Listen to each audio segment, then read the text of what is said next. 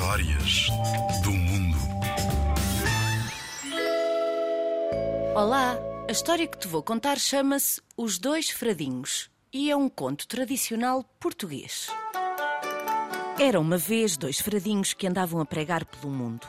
Quer chovesse a cântaros ou quer fizesse um sol de partir pedras, lá iam eles por estradas e caminhos, montes e vales, sempre muito sorridentes e aceitando tudo quanto a natureza e as pessoas lhes davam. Ora, quando os fradinhos chegavam às aldeias, dos púlpitos das velhas igrejas ou nos palancos dos largos, pregavam às gentes ser preciso que todos fossem amigos uns dos outros, bondosos, generosos, bem educados, porque só assim conseguiriam alcançar a felicidade. Depois falavam sobre a maravilha que é ser-se feliz. Porém, certa vez, os fradinhos calcularam mal a distância entre duas aldeias e a noite apanhou-os no meio de uma grande floresta. E aquela era uma floresta escura como as negras asas de um corvo. Como tal, perderam-se. Andaram para um lado e para o outro, até que foram dar a uma clareira, onde havia uma cabana. Pela janela via-se que havia lá gente. Bateram à porta. Façam o favor de dizer o que desejam, senhores fradinhos. Falou o rapazinho que lhes abriu a porta.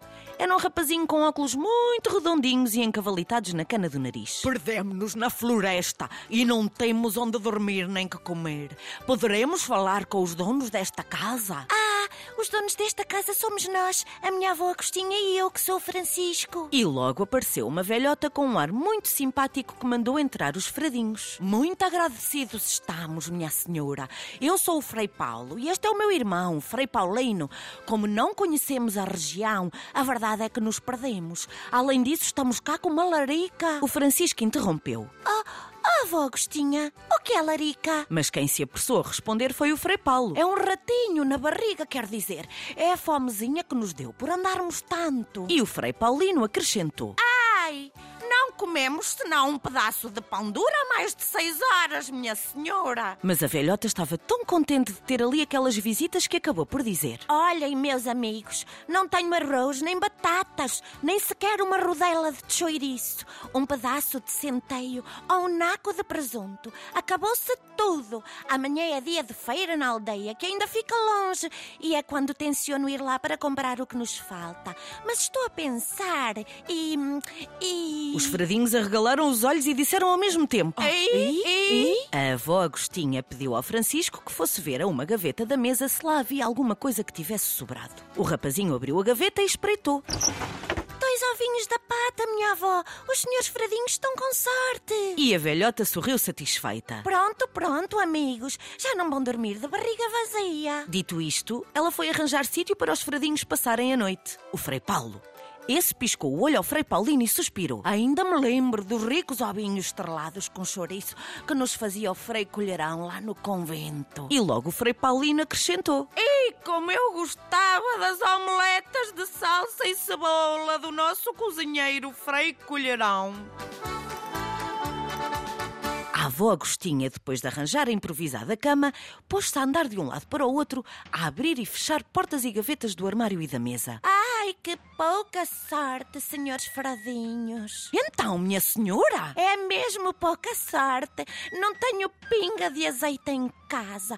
E agora? Como é que vão comer os ovos? O Frei Paulino ficou triste. Mas o Frei Paulo logo se dirigiu à lareira que já estava apagada.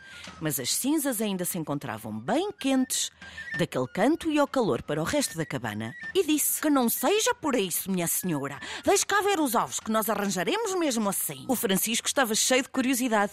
Ajeitou melhor os óculos e ficou a observar tudo o que fazia aquele fradinho tão despachado. Este remexeu as cinzas quentes e depois começou a cuspir num dos ovos, no que foi imitado pelo outro fradinho. Depois foram ambos pôr os ovos no borralho, mostrando muito contentamento. O Francisco, admiradíssimo, quis saber e perguntou: Ah, ah, senhores fradinhos, por que é que cuspiram nos ovos antes de os meterem nas cinzas? O Frei Paulo riu-se e respondeu: Pois ficas a saber que os ovos assim molhados já não estouram com o calor. Logo o rapazinho, com ar de quem tinha descoberto a América, pediu: Ora, ora, se os senhores fradinhos fizessem o favor. Oh, o que é, amiguinho?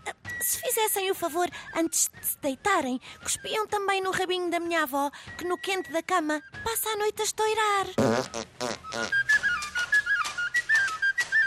A história que acabei de te contar chama-se Os Dois Faradinhos e faz parte do livro Seis Histórias Tradicionais Portuguesas, escritas por José Vial Montanho, da editora Fábula.